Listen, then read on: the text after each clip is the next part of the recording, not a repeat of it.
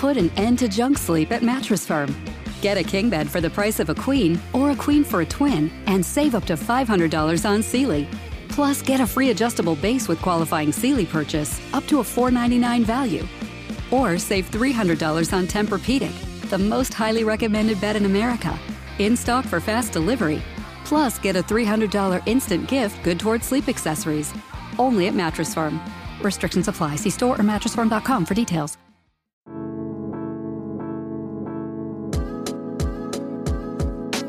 Herzlich willkommen zu einer neuen Folge Career with Consular Cologne. Wir haben wie immer eine neue Person zu Gast. Möchtest du dich einmal kurz vorstellen? Ja, gerne. Also ich bin Diana und arbeite aktuell für ein Startup im Tech-Bereich und davor war ich bei dann doch eher den größeren Tech-Unternehmen wie Google und Amazon und ja, ich freue mich, dass ich heute mit euch sprechen kann. Ja, wir dachten uns, das ist ein sehr, sehr cooles Thema. Erstens finde ich das generell sehr spannend und zweitens ist es, glaube ich, dadurch nochmal spannender, dass du eine Frau bist und das ja nach wie vor in der Tech-Szene sehr männerdominiert ist. Ja, wir fangen dann normalerweise immer quasi ganz am Anfang in unserem Podcast an, also bei dem Zeitpunkt, wo du angefangen hast, dich das erste Mal mit deiner beruflichen Laufbahn zu beschäftigen oder mit dem, was du irgendwann mal machen willst. Das erste Mal, dass man sich hier wirklich damit beschäftigt, ist, glaube ich, kurz vor dem Schulabschluss, in meinem Fall dann eben das Abitur. Damals war tatsächlich die Überlegung, ob ich nicht doch Literatur- und Theaterwissenschaften studieren möchte. Also was komplett anderes als das das, was ich jetzt mache.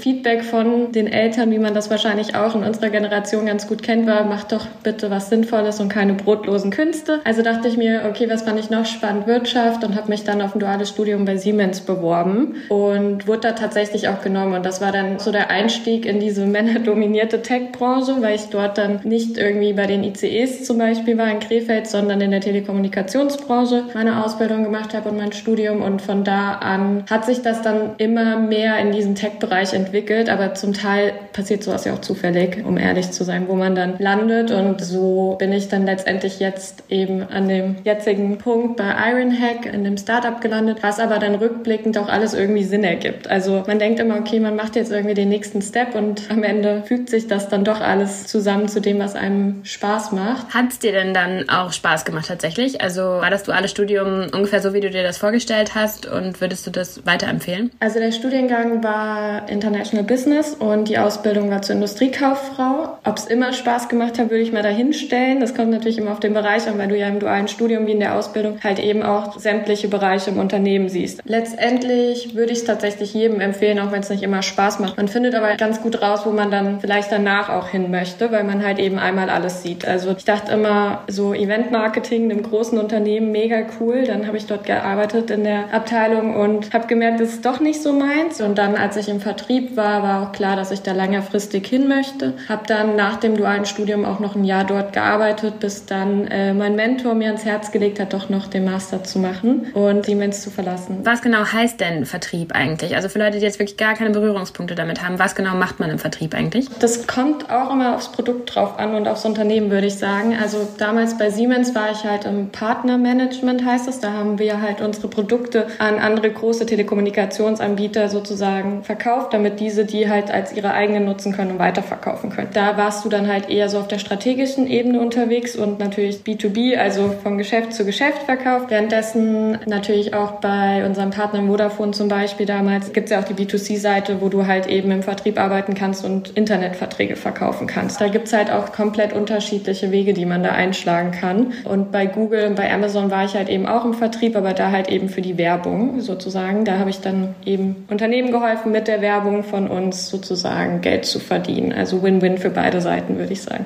Ja, Du meintest dann jetzt gerade eben, dein Mentor hat dir geraten, einen Master zu machen und von Siemens wegzugehen. Was war das für ein Mentor und wie bist du an Mentor gekommen?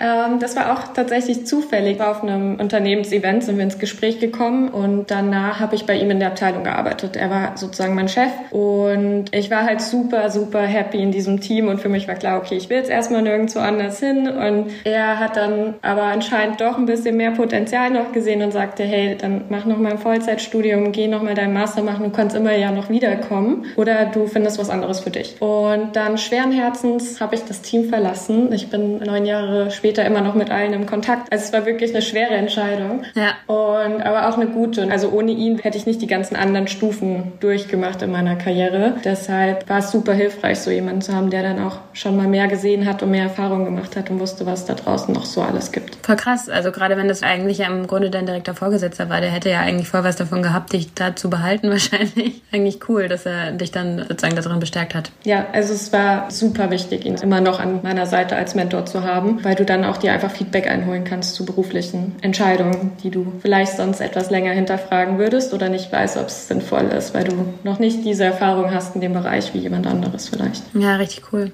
Also wir haben ja noch gar nicht so richtig über dein duales Studium gesprochen. Warum hast du dich eigentlich für ein duales Studium entschieden? Ich habe davor, seitdem ich 16 bin, eigentlich schon immer gearbeitet und ich fand es halt irgendwie spannender, beides zu verbinden. Zum einen natürlich auch der Gehaltsfaktor ist super hilfreich, wenn du in einer Stadt wie Düsseldorf dann zum Beispiel studierst. Auf der anderen Seite fand ich es aber auch gut, halt eben das Ganze in der Praxis anwenden zu können und einfach rauszufinden, okay, wie funktioniert das alles im Unternehmen selbst und ja, das war eigentlich so die Grundlage für die Entscheidung, dass ich halt beides kombinieren wollte. Für ein duales Studium bewirbt man sich direkt bei dem Unternehmen, oder? Genau, ja. Bei Siemens war es so, wir hatten dann so ein Assessment Center, was man durchlaufen musste. Vorher so logische Tests. Es läuft eigentlich ab wie so ein ganz normales Bewerbungsverfahren auf einen Job, würde ich sagen. Hast du irgendwann im Laufe dieser Zeit dann irgendwann mal vielleicht bereut, dass du doch nichts, ich sag mal, kreativeres gemacht hast, wo es dich ja erst hingezogen hat? Oder dachtest du dann währenddessen schon so, okay, das ist es? Oder vielleicht ist es dann auch viel kreativer, als man sich das jetzt so von außen vielleicht vorstellt, wenn man sowas nicht gemacht hat? Ich würde nicht sagen, dass ich es bereut habe, weil es mir halt auch super viel Spaß gemacht hat. Ich war ja nicht unglücklich. Natürlich hatte man es immer noch zwischendurch mal im Hinterkopf, besonders wenn man irgendwie gerade Buchhaltung durchnehmen musste, warst du so, okay, ist jetzt nicht das spannendste Thema. Vielleicht hätte ich doch lieber Literatur studieren sollen. Aber nee, ich bereue es nicht. Aber ich weiß ja nicht, wie mein Leben ausgesehen hätte, hätte ich jetzt komplett was anderes studiert. Klar, ich glaube selbst auch im Literaturstudium gibt es sicherlich irgendwelche Sachen, die ziemlich ätzend und langweilig sind. Eben. Und es kam dann für dich nicht in Frage, direkt an den Bachelor, den Master anzuschließen? Eigentlich nicht. Also ich habe immer mit dem Gedanken noch gespielt, den Master zu machen, aber nach dem Bachelor hast du sozusagen direkt die Möglichkeit, bei Siemens weiterzuarbeiten. Und weil ich dann halt eben das Angebot hatte von diesem super Team, war es für mich klar, okay, ich bleib da jetzt erstmal, bis dann halt eben doch die Entscheidung gefallen ist, nochmal Vollzeit studieren zu gehen. Und ich muss sagen, ich bin froh, dass ich es gemacht habe, weil dreieinhalb Jahre duales Studium sind halt nicht damit zu vergleichen, Vollzeitstudium zu haben. Und die Erfahrung möchte ich auch nicht missen. Also es war klar, dass ich da erstmal arbeiten werde, aber ich bin froh, dass ich dann doch irgendwann nochmal Vollzeit genossen habe. Wo hast du dann den Master gemacht? Den Master habe ich dann in Maastricht gemacht, in Strategie und Innovation. Und du meintest gerade, dass es schon was anderes war als das duale Studium. Was sind die größten Unterschiede für dich so gewesen? Ja, zum einen, dass du halt nicht arbeiten musst, die Zeit frei einteilen und dass du halt nicht diesen konstanten Druck hast, sowohl im Job zu performen als auch im Studium. Und, und ich glaube, wir kennen das ja alle vom Vollzeitstudium. Es macht halt auch mal mehr Spaß, abends länger mit Freunden dann äh, und öfter unterwegs zu sein, als vielleicht nur den Freitag, damit du dich Samstag erholen kannst und Sonntag irgendwie noch was vorbereiten kannst für die Uni. Also das ist komplett großer Unterschied. Beides hat seine Vorteile, aber die Lebensqualität war im Vollzeitstudium doch besser. Ich glaube, dass sehr viele sich für ein Studium in Maastricht interessieren oder in den Niederlanden generell. Erzähl mal ein bisschen, wie du da drauf gekommen bist, warum Maastricht oder warum generell Niederlande und auch wie es so war, dann da zu studieren im Ausland? Also das war tatsächlich eine persönliche Entscheidung, weil ich mit meinem Partner in Düsseldorf zusammengelebt habe und jetzt nicht komplett weit wegziehen wollte, aber doch an eine gute Uni für den Bereich, äh, in dem ich studieren will. Und dann war halt eben Maastricht tatsächlich die erste Wahl für mich, weil es sowohl mit dem Auto einfach zu erreichen war, als auch von der Reputation der Universität her war das halt dann die klare Entscheidung für die Uni, dort zu studieren. Es ist nicht so international, wie man es sich vorstellt, sondern halt tatsächlich sehr viel Deutsche, besonders hier aus Düsseldorf, Köln, dem Bereich äh, findet man dort. Und es war ziemlich gut dort zu studieren, weil wir immer in kleinen Gruppen waren. Also wir hatten immer Tutorials mit so acht Leuten, glaube ich, ähm, wo du dann die ganzen Themen durchdiskutiert hast. Also es war sehr, sehr viel Lesen in der Bib oder zu Hause, was dir da eben besser gefällt. Und dann warst du du immer nur für ein paar Stunden in der Uni und hast die ganzen Themen durchgesprochen und super viel Gruppenarbeiten. Also halt nochmal ein ganz anderes Konzept, als ich das jetzt so von den deutschen Unis kenne. Und dadurch auch sehr hands-on war halt letztendlich auch nur ein Jahr. Das war auch nochmal so eine Entscheidung, die für mich damit reingespielt hat, weil ich wusste, okay, ich möchte dann auch wieder arbeiten gehen und deshalb war es dann Maastricht und es war eine gute Entscheidung. Also muss man selber bezahlen? Ja, musst du selbst bezahlen, war aber, ich weiß gar nicht, wie viel es damals gekostet hat, relativ günstig. Also jetzt kein Betrag, wo du dir denkst, es wäre jetzt eine Privatuni in Deutschland, sondern ich glaube, es waren unter 2000 Euro. Ja. Und das Studium ist dann komplett auf Englisch, oder? Genau, das Studium ist komplett auf Englisch. Und wie sind so die Aufnahmebedingungen? Also wie schwierig ist es da reinzukommen? Also damals brauchte ich den TOEFL auf jeden Fall und den GMAT und Motivationsschreiben, glaube ich, bin mir aber nicht mehr sicher. Beim GMAT war es so, dass man ab einer gewissen Punktzahl automatisch sozusagen angenommen wurde. Die war dann relativ hoch, aber machbar, würde ich sagen. Ich war knapp drüber. Aber ja, der GMAT war, glaube ich, so die größte Hürde, um ehrlich zu sein, weil Geometrie und die Themen kamen dann vor. Und wenn man dann schon etwas aus der Schule raus ist, dann liegt das einem nicht mehr so. Für alle, denen das nicht sagt, das ist so ein richtig äh, krasser Mathe-Test, ne? ja. Okay, cool. Dann erzähl mal, wie es dann danach weiterging. Hattest du schon, als du das Studium gemacht hast, im Kopf, dass du danach wieder zurück in dein altes Team gehst oder hast du dir das so ein bisschen offen gehalten? Das habe ich mir tatsächlich offen gehalten. Dadurch, dass ich halt Strategie und Innovation studiert habe, zu der Zeit war Tesla gerade im Kommen, hat man sich damit dann doch mehr beschäftigt und ich dachte mir so, okay, ich probiere es jetzt einfach mal in Irland bei Google und den anderen Unternehmen, Facebook und so weiter und bewerbe mich da mal, erzähle aber keinem was davon, falls es nicht funktioniert, damit es nicht größenwahnsinnig wahnsinnig wirkt. Facebook hat sich auch nie zurückgemeldet. Das werde ich dir noch nicht verzeihen. Und genau, Google hat mich dann zu den Interviews eingeladen auf die Einstiegsrolle bei ihnen. Und das hat dann auch ganz gut funktioniert. Hätte ich selbst nicht gedacht, äh, musste das dann auch erstmal verarbeiten, als ich dann der Uni den Anruf bekommen habe, dass ich ein Angebot bekomme, weil es dann doch irgendwie total absurd war. Und dann habe ich mich gegen Siemens und für Google entschieden und bin nach Irland gezogen. Sehr cool. Ich habe mich noch nie mit Jobs bei Google beschäftigt. Werden die irgendwo ausgeschrieben oder hast du dich da initiativ beworben? Genau, also die Jobs findest du bei Google ganz normal wie bei jedem Unternehmen auch auf der Career-Seite und kannst dich dann dort einfach bewerben. Es läuft dann eigentlich ab wie ganz normaler Bewerbungsprozess bei einem größeren Unternehmen, würde ich sagen. Also man stellt sich das dann irgendwie so total abgespaced vor mit diesen Logiktests und so weiter. Das ist wahrscheinlich eher im Engineering-Bereich und nicht in dem Sales- und Marketing-Bereich zum Glück. Und und ja, dann sprichst du halt mit den Leuten und kriegst dann am Ende ein Angebot hoffentlich. Also es war jetzt nicht so ein Assessment Center, wo ihr gegeneinander ausgespielt wurdet oder sowas in die Richtung? Nein, zum Glück nicht. Also ich interviewe jetzt auch selbst Leute, beziehungsweise habe auch bei Google Leute interviewt. Und ich finde halt im Assessment Center, du kannst so wenig drüber sagen, ob du mit der Person wirklich zusammenarbeiten willst oder nicht, was ja letztendlich super wichtig ist. Weil jeder versucht dann in so einem Umfeld sich gut zu verkaufen. Und wenn du zum Beispiel eine introvertiertere Person hast, die hat es halt super schwierig, sich da durchzusetzen gegen acht Leute, aber vielleicht ist sie trotzdem die geeignetere Person. Also ich finde es okay, dass es das noch gibt. Ich finde es aber ein bisschen veraltet, das Konzept. Und das gibt es halt so bei Google nicht. Für welche Stelle hast du dich denn genau beworben bei Google? Genau, also die Einstiegsstelle heißt Associate Account Strategist. Kann man sich erstmal nichts drunter vorstellen, konnte ich mir auch nicht wirklich. Und ich muss auch sagen, äh, die Jobbeschreibung kann man manchmal auch nicht so gut lesen. Letztendlich geht es darum, dass du kleine Unternehmen, Mittelständler im größten Fall betreust bei ihren Google Ads Ausgaben also die Werbung, die man auf Google und auf YouTube sieht. Und denen halt eben am Anfang erstmal hilfst, das Ganze zu optimieren, die Ziele zu erreichen. Und du bist der Ansprechpartner für diese kleinen Unternehmen. Und ich war dort im deutschen Team, hatte halt auch deutsche Kunden. Und die Rolle ist super cool, weil du lernst so viele unterschiedliche Menschen und Geschäftsmodelle kennen, macht super viel Spaß. Und von da aus kannst du dann dich halt im Unternehmen weiterentwickeln, zu anderen Teams und in größere Rollen sozusagen wachsen. Du meinst ja gerade, du warst im deutschen Team, aber du warst schon in Irland, oder? Genau, also viele Stellen sind in Dublin, auch für die ganzen verschiedenen Märkte in EMEA. Also dort gibt es ein deutsches Team, Österreich und so weiter. Und dort war ich halt eben im deutschen Team. In Deutschland gibt es natürlich auch Google-Teams. Das sind dann aber eher, sagen wir mal, nicht die Einstiegsrollen, sondern Rollen, wo du die großen Mediaagenturen betreust oder ähnliches, ja.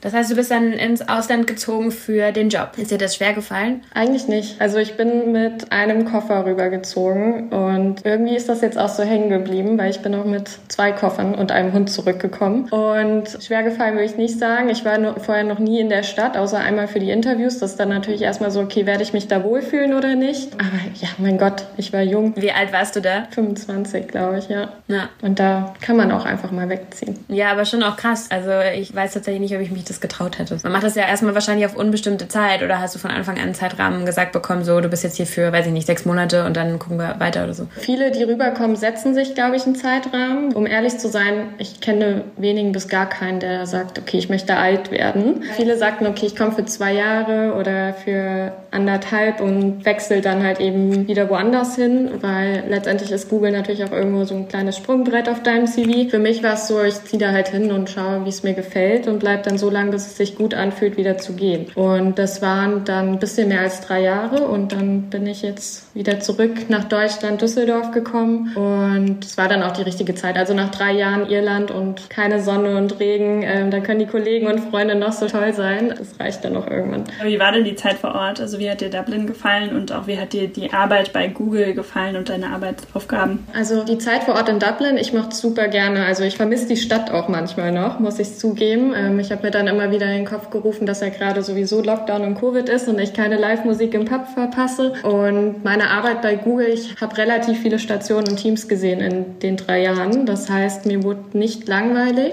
Also hat eigentlich immer alles Spaß gemacht, aber auch weil die Leute natürlich in deinem Alter sind. Du hast ein super junges Arbeitsumfeld, bist halt viel im Reisen, siehst viele Kunden, viele Branchen und es war eine schwierige Entscheidung, wieder zu gehen dann. Aber ich habe mir dann auch schon vorher gesagt, okay, das ist 2020 und es wird Zeit, zurückzugehen. Bist du wegen Lockdown und Pandemie zurückgegangen oder hatte das gar nichts damit zu tun? Nee, das hatte gar nichts damit zu tun. Ich habe im November 2019 angefangen, mich nach einem anderen Job umzuschauen und bin dann im Januar 2020 nach Düsseldorf zurückgekommen äh, zu Amazon, die hier ein Office aufgemacht haben. Und das war eher so eine Entscheidung, weil mein ganzer Freundeskreis halt auch noch hier ist. Und ich so gemerkt habe, okay, in dem letzten Jahr in Dublin war ich gefühlt zwei Wochenenden im Monat in Düsseldorf, sodass für mich eigentlich klar war, okay, es wird Zeit zurückzukommen. Und dann war es eben die Entscheidung, bleibe ich in Dublin wegen Google oder gehe ich zurück und verlasse Google und suche mir was anderes. Und dann habe ich mich doch gegen Google entschieden, aber nicht aufgrund der Arbeit oder ähnlichem, sondern eben privat. Ja. War das eigentlich auch mal sprachlich eine Herausforderung für dich, in Dublin zu leben und zu arbeiten? Also ich meine, du hast ja auch deinen Master schon auf Englisch gemacht, aber wie war das so auf sprachlicher Ebene? Zu arbeiten war es eigentlich okay, weil du wenig mit Native Speakern auf Englisch gesprochen hast im Büro und mit den Kunden halt die meiste Zeit auf Deutsch. Also ich hatte dann irgendwann viele Startups als Kunden, wo dann halt eben Englisch doch eher die Sprache war. Ob es manchmal schwierig war, ja. Taxifahren war manchmal ein bisschen schwierig. Der Akzent ist halt nochmal ein komplett anderer, als man ihn so aus Großbritannien kennt und man musste sich am Anfang echt dran gewöhnen. Also mit den Locals war es manchmal eine Herausforderung. Hast du denn in der Zeit auch viele Locals kennengelernt oder hat sich das gar nicht so sehr ergeben, weil du ja wahrscheinlich in einem sehr internationalen oder deutschen Team gearbeitet hast? Ja, also es ist, glaube ich, schwierig, wirklich dich mit Locals anzufreuen, außer du gehst, weiß ich nicht, in Sportverein oder so Dinge, was ich jetzt nicht gemacht habe. Du bist halt schon in so einer Bubble. Also in dieser Tech-Bubble, du lernst vielleicht noch Leute von Salesforce und Facebook kennen, meistens aber auch Deutsche, weil deine Freunde, Kollegen sind auch alle deutsch. Wir waren über 100 deutsche Leute auf einem Stockwerk und dann ergibt sich das halt schon so, dass man da höchstens halt mit den anderen Leuten aus Google, ähm, die nicht deutsch sind oder auch aus anderen Unternehmen mal spricht. Aber ich hatte halt das Glück, dass ich meinen Hund hatte und ähm, wenn man dann halt auf einer Hundewiese unterwegs ist, lernt man doch relativ viele Leute kennen. Und meine Dogsitterin war auch Irin und hat mich dann auch immer mitgenommen. Also ich war ganz gut connected, aber so in der Regel ist man da eher doch so in der kleinen Bubble gefangen. Und du hast dann im Ausland einen Hund dir angeschafft? Ja, es war ein Zufall. Also in Irland ist es so, ich weiß gar nicht, ob es in Deutschland auch so ist, dass die Hunde erstmal so für zwei Wochen zum Fostering, also in so eine Pflegefamilie kommen, um zu schauen, ob das sind so deren Probleme, sind die vermittelbar oder nicht. Und Toto heißt mein Hund, der wäre eigentlich bei einem Kollegen gewesen, der dann aber spontan auf einem Business-Trip musste. Und dann hat er gefragt, wer ihn nimmt zum Fostern für die zwei Wochen. Und ich habe mich gemeldet und dann sollte er zurück ins Heim und ich konnte ihn nicht zurückgeben. Und ja, seitdem habe ich jetzt einen kleinen irischen Streuner, der mit mir hier lebt, jetzt in Deutschland und noch nicht so gut mit der Sonne klarkommt, sagen wir es so. Wie schön. Richtig, richtig cool. Gibt es noch irgendwas, was du gerne hinzufügen möchtest zu deiner Arbeitserfahrung bei Google oder aber auch der Auslandserfahrung in Dublin oder in Maastricht? Also mein Learning daraus, dass man sich einfach nur bewerben muss. Also ich hätte ja auch nicht gedacht, dass ich genommen werde mit meinem Hintergrund. Man stellt sich da halt so Stanford, Harvard und so Leute vor und ich meine, ich komme aus einem Tausend-Seelendorf und habe duales Studium bei einem deutschen Großkonzern gemacht, was jetzt nicht unbedingt da reinpassen würde, würde ich sagen. Aber ja, bewerben hilft einfach und gucken, was hinführt, würde ich sagen. Hattest du denn den Eindruck, dass das Arbeitsumfeld sehr kompetitiv ist? Also so stelle ich mir das zumindest bei Google irgendwie so ein bisschen vor, dass das alles so sehr ehrgeizig ist, sag ich mal. Zum Teil. Also es kommt, glaube ich, immer auf die Leute drauf an, mit denen man da zusammenarbeitet. Es gibt halt schon sehr viel Gamification in deinen Zielerreichungen, dass du halt früher war es auf jeden Fall so, konnte ich sehen, wie meine Kollegen aus dem Team gerade stehen und wo ich gerade stehe bei der Zielerreichung. Aber letztendlich hatte ich nie das Gefühl, man bootet sich da jetzt aus oder es gibt Ellenbogenverhalten, weil da wurde schon sehr drauf geachtet. Also es gibt ja diesen Term Googliness intern bei Google. Keiner kann es, glaube ich, richtig definieren. Aber wo es darum geht, wie du dich deinen Kollegen und auch Kunden und generell eben verhältst und darauf wirst du auch bewertet in deinen Bewertungsgesprächen, also auf die verschiedenen Attribute und das ist halt ein Teil davon und wenn du dich dann halt eben nicht nett oder kollegial verhältst, dann äh, spielt das dann auch nicht unbedingt positiv in deine Karten. Deshalb, also ich habe da jetzt nie irgendwie eine krasse Situation erlebt, muss ich sagen. Weißt du, wie viele Mitarbeiter ihr wart in der Zweigstelle, in der du warst quasi? Google Irland generell auf dem Campus, ich glaube, das waren über 5000 Leute, also relativ viele und wir im deutschen Team waren damals, ich würde so sagen, um die 100, aber das ist auch relativ schnell gewachsen dann noch in den letzten Jahren, als ich da war. Krass. Wie war da eigentlich so das Frauen-Männer-Verhältnis? Ausgeglichen. Klar, wir waren jetzt im Sales-Bereich, da war es relativ ausgeglichen. Im Engineering-Bereich sah es dann natürlich nochmal anders aus, aber das liegt, glaube ich, in der Natur der Sache aktuell leider noch. Und da war es dann tatsächlich das erste Mal, dass mir gar nicht so aufgefallen ist, dass man da jetzt als Frau im Tech-Bereich so raussticht. Währenddessen bei Siemens war ich die einzige Frau im Team von sieben Leuten. Und der Rest würde man jetzt so als diese klassischen alten weißen Männer bezeichnen, alle so um die 50 in ihren Anzügen. Super nette Jungs. Aber wenn man sie dann so sieht, dann fällt es dann doch schon auf, wenn dann ein junges Mädel noch irgendwie mit dabei sitzt. Ähm, bei Google war es dann aber gar kein Thema mehr. Dann bist du also zurück nach Deutschland gegangen und zu Amazon meintest du, ne? Wie war da so der Bewerbungsprozess? Wie bist du da reingekommen? Also da habe ich mich auch einfach beworben auf die Rolle in Düsseldorf. War halt ein ähnlicher Bereich wie zu dem, was ich vorher gemacht habe. Also ich war dann zuletzt bei Google im Google Shopping Bereich, ähm, was ja super ähnlich ist zu Amazons Geschäftsmodell und dort dann eben auch für die Werbung mich beworben. Der Interviewprozess ist ähnlich aufgebaut. Also erst irgendwie so ein personaler Interview, um Motivationen abzuchecken, danach ein Einzelinterview mit deinem zukünftigen Manager und dann hast du nochmal, ich glaube bei Amazon waren es sogar noch mehr Interviews. Bei Google hast du drei Interviews vor Ort, bei Amazon hatte ich glaube ich fünf Interviews oder so hintereinander direkt getaktet vor Ort äh, mit verschiedenen Leuten aus dem Team, auch zu verschiedenen Attributen. Das ist ein anstrengender Tag. Also ich war danach komplett fertig, musste auch noch zurück nach Irland fliegen an dem Abend und war froh, als ich dann einen Gin Tonic im Flugzeug trinken konnte danach.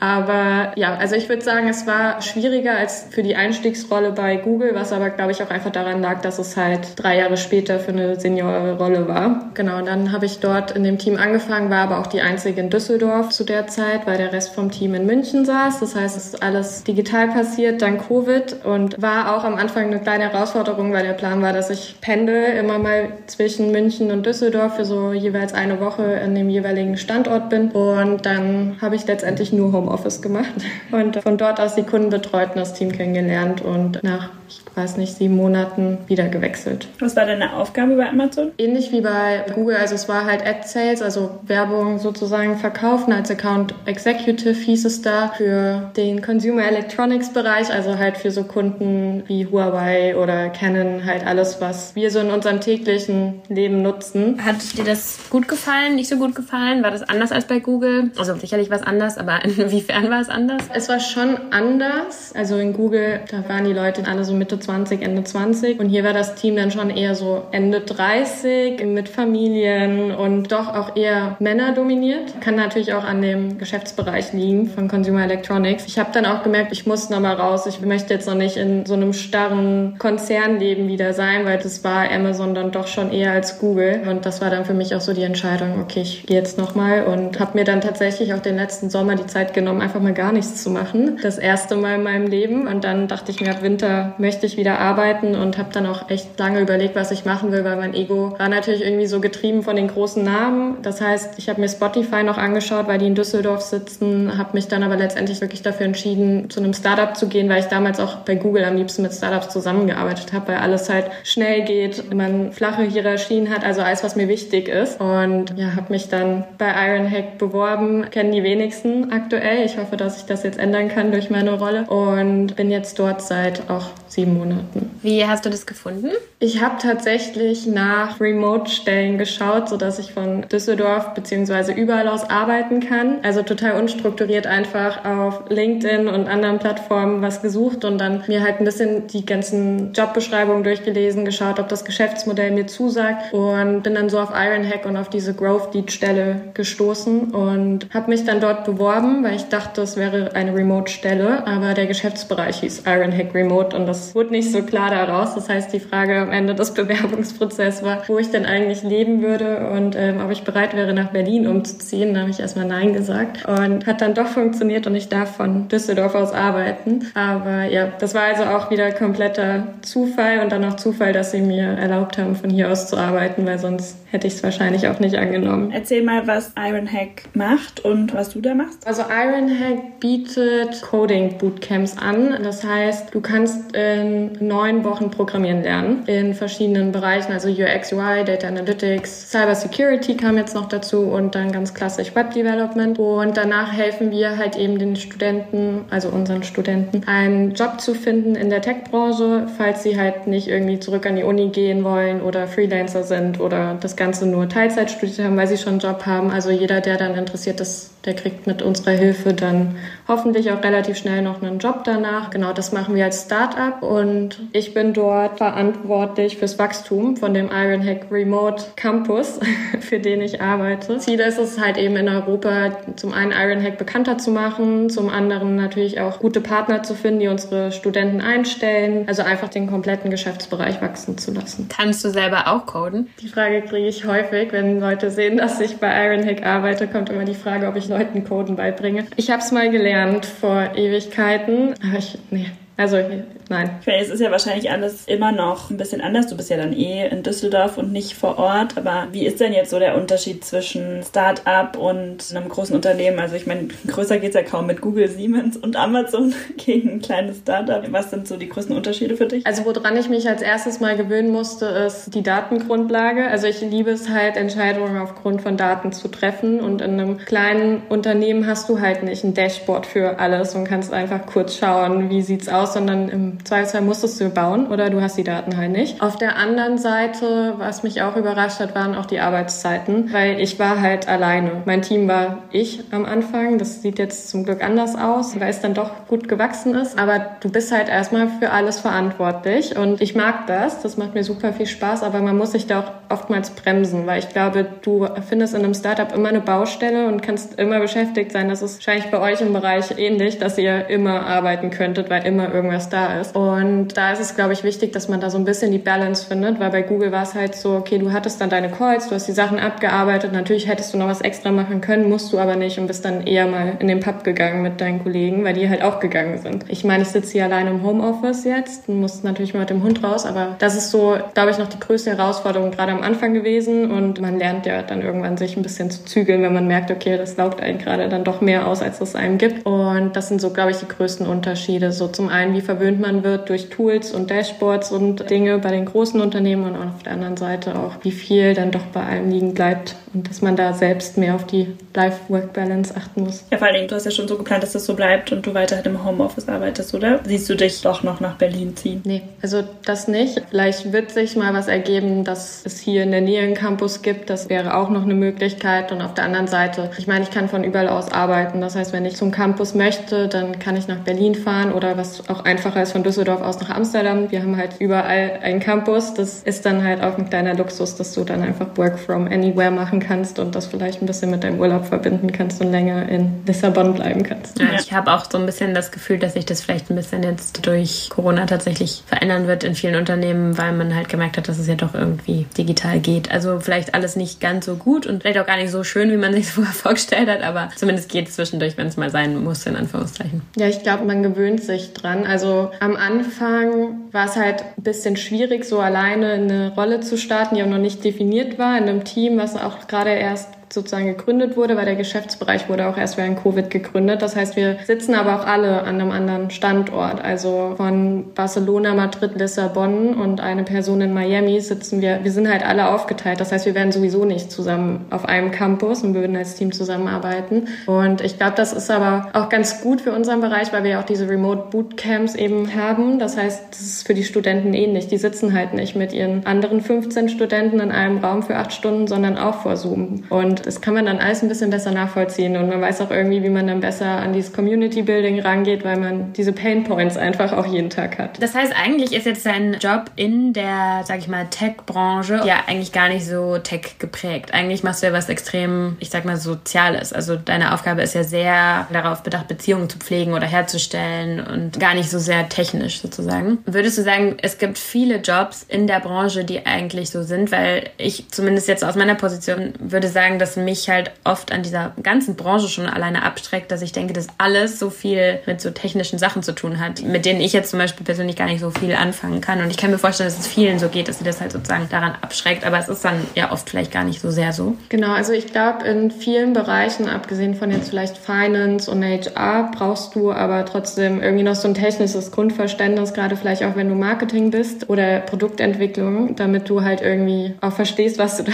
eigentlich an den Mann bringen willst. Aber klar, es ist wie jedes andere Unternehmen. Also es gibt ja überall eine Marketingabteilung, es gibt überall eine Salesabteilung. Also man sollte da keine Angst vor haben, weil man kann es auch lernen. Also wenn du ein User bist von Google Maps, dann verstehst du das Produkt ja. Also du musst ja nicht den Code dahinter verstehen, sondern einfach nur, okay, wie nutzt man das? Was sind die Vorteile, um zum Beispiel das Marketing für das Produkt zu machen? Weil letztendlich geht es ja darum, das zu kommunizieren. Und so ist das ja jetzt auch bei Ironhack für mich. Also ich kann nicht coden, ich kann dir auch nicht sagen, was da genau äh, im Frontend passiert, äh, wenn unsere Studenten da ihr erstes Projekt abliefern. Aber ich kann dir halt sagen, okay, du lernst halt die Skills, die du für die und die Rolle brauchst und wir helfen dir noch dabei, einen Job zu finden, beziehungsweise wenn du mit Unternehmen sprichst, kannst du sagen, hey, ihr findet keinen auf dem Markt, weil es gibt halt zu wenig Leute und das kann man verkaufen, wenn man einmal das Prinzip verstanden hat. Deshalb muss man da keine Angst vorhaben vor dem Bereich. Kannst du so ein bisschen was darüber sagen, für wen die Bootcamps interessant und relevant sind, also wie die Studentinnen da so aussehen und in welchem Lebensabschnitt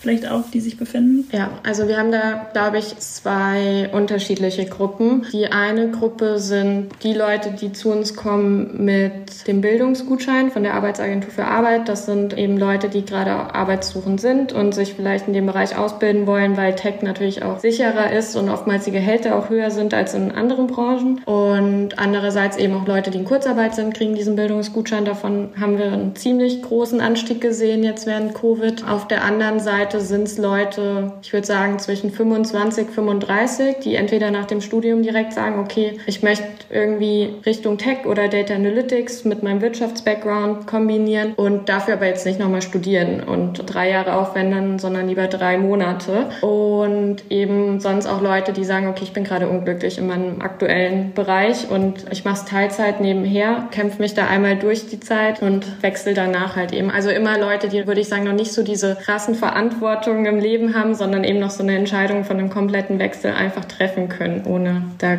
groß Angst vom Risiko haben zu müssen. Wie sieht das aus mit diesem Bildungsgutschein? Wie läuft das ab? Letztendlich ist es so, dass man ein Motivationsschreiben zu seinem Agenten bei der Arbeitsagentur von Arbeit mitbringen muss und da ein bisschen argumentieren muss, warum das jetzt gezahlt werden soll als Weiterbildung ähm, oder Umbildungsmaßnahme. Da gibt es halt eigentlich ganz gute Studien von verschiedenen ähm, Unternehmen, die wir da immer mit an die Hand geben. Also zum Beispiel Bitkom spricht davon, wie viel zu wenig IT-Fachkräfte es gibt und das heißt, da kriegt man in der Regel eigentlich auch den Bildungsgutschein dann ausgestellt und dann muss man halt bei uns durch den ganz normalen Bewerbungsprozess trotzdem noch gehen. Sprich, ähm, es gibt so ein logisches Assessment, wo es aber nicht darum geht, um zu schauen, ob du schon Programmierkenntnisse hast, sondern eher, wie denkst du und wirst du mithalten können in diesen neun Wochen. Und das zweite danach ist ein persönliches Interview, wo wir die Motivation sozusagen uns anschauen von der jeweiligen Person, weil es sind halt eben in der Regel nur 15 Leute in so einem Bootcamp. Das sind neun Wochen, wo man wirklich zum Teil auch leidet. Also das ist halt super intensiv, in so einer kurzer Zeit so viel zu lernen. Und wenn da dann halt eben die Kursdynamik Gruppendynamik nicht stimmt, dann gefällt es einem, glaube ich, auch nicht. Dann nimmt man auch nicht so viel mit, man hilft sich nicht gegenseitig und das ist so das eine Thema, was uns halt super beschäftigt, dass halt eben die Leute die richtigen sind für unsere Bootcamps und sich jeder wohlfühlt.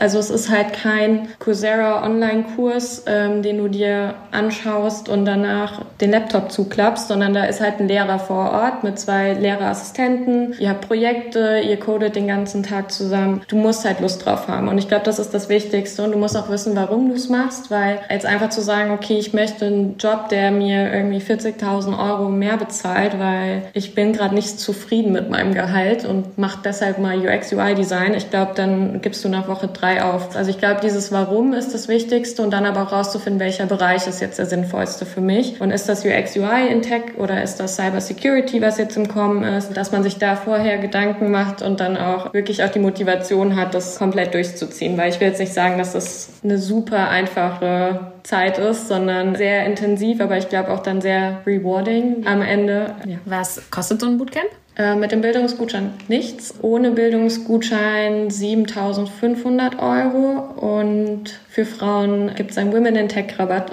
von 10% nochmal, ja. Merkt ihr das jetzt so bei euren TeilnehmerInnen quasi, dass es mehr Männer sind oder ist das schon ausgeglichen? Also in Deutschland ist tatsächlich ausgeglichen. Freut uns auch immer, wenn wir die Zahlen dann intern mal wieder rüberspielen dürfen. Aktuell sind es, glaube ich, 48% Frauen und da müssen wir uns nicht beschweren, aber kommt natürlich auch immer drauf an, mit welchen Partnern wir jetzt zum Beispiel zusammenarbeiten. Zuletzt haben wir da mit Vinted Kleiderkreise zusammengearbeitet und dann Stipendien vergeben mit Kleiderkreisen Förderkreise zusammen und dann ist es natürlich auch frauenlastig. Das heißt, wir suchen uns da halt eigentlich auch oftmals die Partner, um halt eben Frauen in Tech oder andere Minorities zu unterstützen, ähm, weil 7500 Euro ist halt nicht wie ein paar Socken auf Amazon, was du dir kaufst und oftmals sind da Männer dann doch die mutigeren, weil wir Frauen denken wahrscheinlich auch oftmals, dass wir das nicht perfekt hinbekommen und bei Coding geht es jetzt nicht ums Perfektsein, das ist einfach nur Trial und Error. Wie läuft das mit diesen Stipendien, diesem Sponsoring ab, was du gerade angesprochen hast? Also ihr geht dann quasi auf Firmen zu und wie funktioniert das? Zum Teil gehen wir auf Firmen zu oder die Firmen kommen auf uns zu, kommt immer drauf an. Mit Kleiderkreise Vinted machen wir das jetzt seit vier Jahren, ähm, auch an verschiedenen Standorten, also nicht nur Berlin, sondern auch in Spanien, bald auch UK und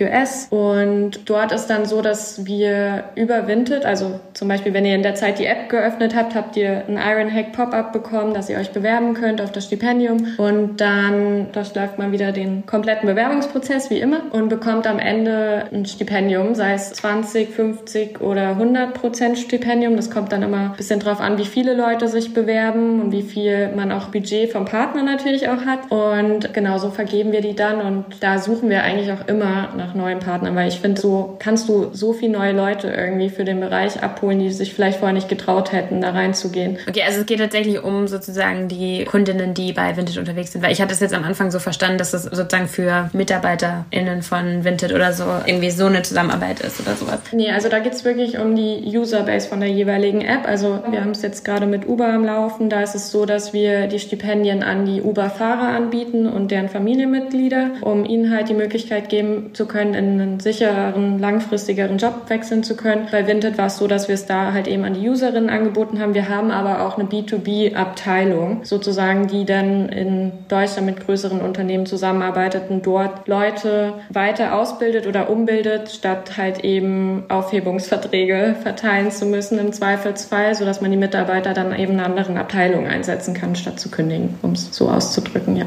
Cool, dann vielen Dank für deine Zeit. Dann kommen wir jetzt zu unseren drei Abschlussfragen, die du gerne einfach ganz kurz und knapp und spontan beantworten kannst. Die erste Frage ist, was wolltest du als Kind werden? Tierarzt. was hat dich dann davon abgebracht? Ich bin auf einem Bauernhof groß geworden, habe gesehen, was Tierärzte machen müssen und ich glaube, das hat mich dann davon abgebracht. Also bist du ganz froh, dass es das dann nicht geworden ist. Ja. Okay, cool. Frage Nummer zwei ist, was machst du als Ausgleich zu deinem Beruf? Ich habe es im letzten Podcast-Interview gesagt, stricken. Ah, geil. ja, also ich stricke tatsächlich abends dann gerne mal was, weil halt beide Hände sind belegt. Du kannst halt nicht ans Handy oder irgendwas anderes machen, wie du dich sonst ablenkst oder sonst natürlich irgendwie mit dem Hund und Freunden raus. Also das mache ich auch gerne, ja. Hast du Stricken in der Corona-Zeit angefangen oder hast du das schon davor gemacht? Ich habe es in der Corona-Zeit angefangen. Kleines Corona-Hobby. Ich habe nämlich auch eine Freundin, die hat das schon vorher immer gemacht und ich fand das immer super crazy. Also sie hat auch schon viele Freundinnen, die Kinder haben und ich stricke dann für jedes Kind, was sozusagen neu kommt, ein Kuscheltier auch immer mit so einer Spieluhr drin und so. So richtig krasse Sachen. Und ich denke immer so, Halleluja, richtig cool. Ja, also so gut bin ich, glaube ich, noch nicht. Ist ja noch Zeit. Kann ja noch üben. Ja, die letzte Frage ist dann, was bedeutet es für dich, erfolgreich in deinem Beruf zu sein? Oh, die ist schwierig. Also ich bin super zahlengetriebener Mensch. Also das Erste, was mir dann natürlich immer in den Kopf kommt, sind eben meine Ziele zu erreichen. Ähm, auf der anderen Seite ist es aber auch so, dass gerade jetzt in dem Bereich, in dem ich jetzt arbeite, wo es halt eben doch ein bisschen sozialer ist und wir Leuten halt helfen, ist, glaube ich, eher das, was mich gerade mehr motiviert. Ähm, wenn du halt eben die Stories von Ex-Studenten liest, wo sie dann jetzt arbeiten, was sie dann mit erreicht haben, das würde ich gerade tatsächlich in meinem aktuellen Beruf als den größeren Erfolg bezeichnen. Schön. Sehr cool. Kann man dich irgendwie kontaktieren, wenn man Fragen hat zu Ironhack oder vielleicht auch irgendwie noch Fragen zu deinem Werdegang, zu deiner Laufbahn quasi? Ihr könnt gerne LinkedIn einfach mit rein verlinken und dann kann sich jeder melden. Also packen wir in die Show Notes. Super. Dann haben wir noch eine sehr spezielle Verabschiedung für den Podcast. Ciao, Kakao. Tschüss mit Öl. See you later, Alligator.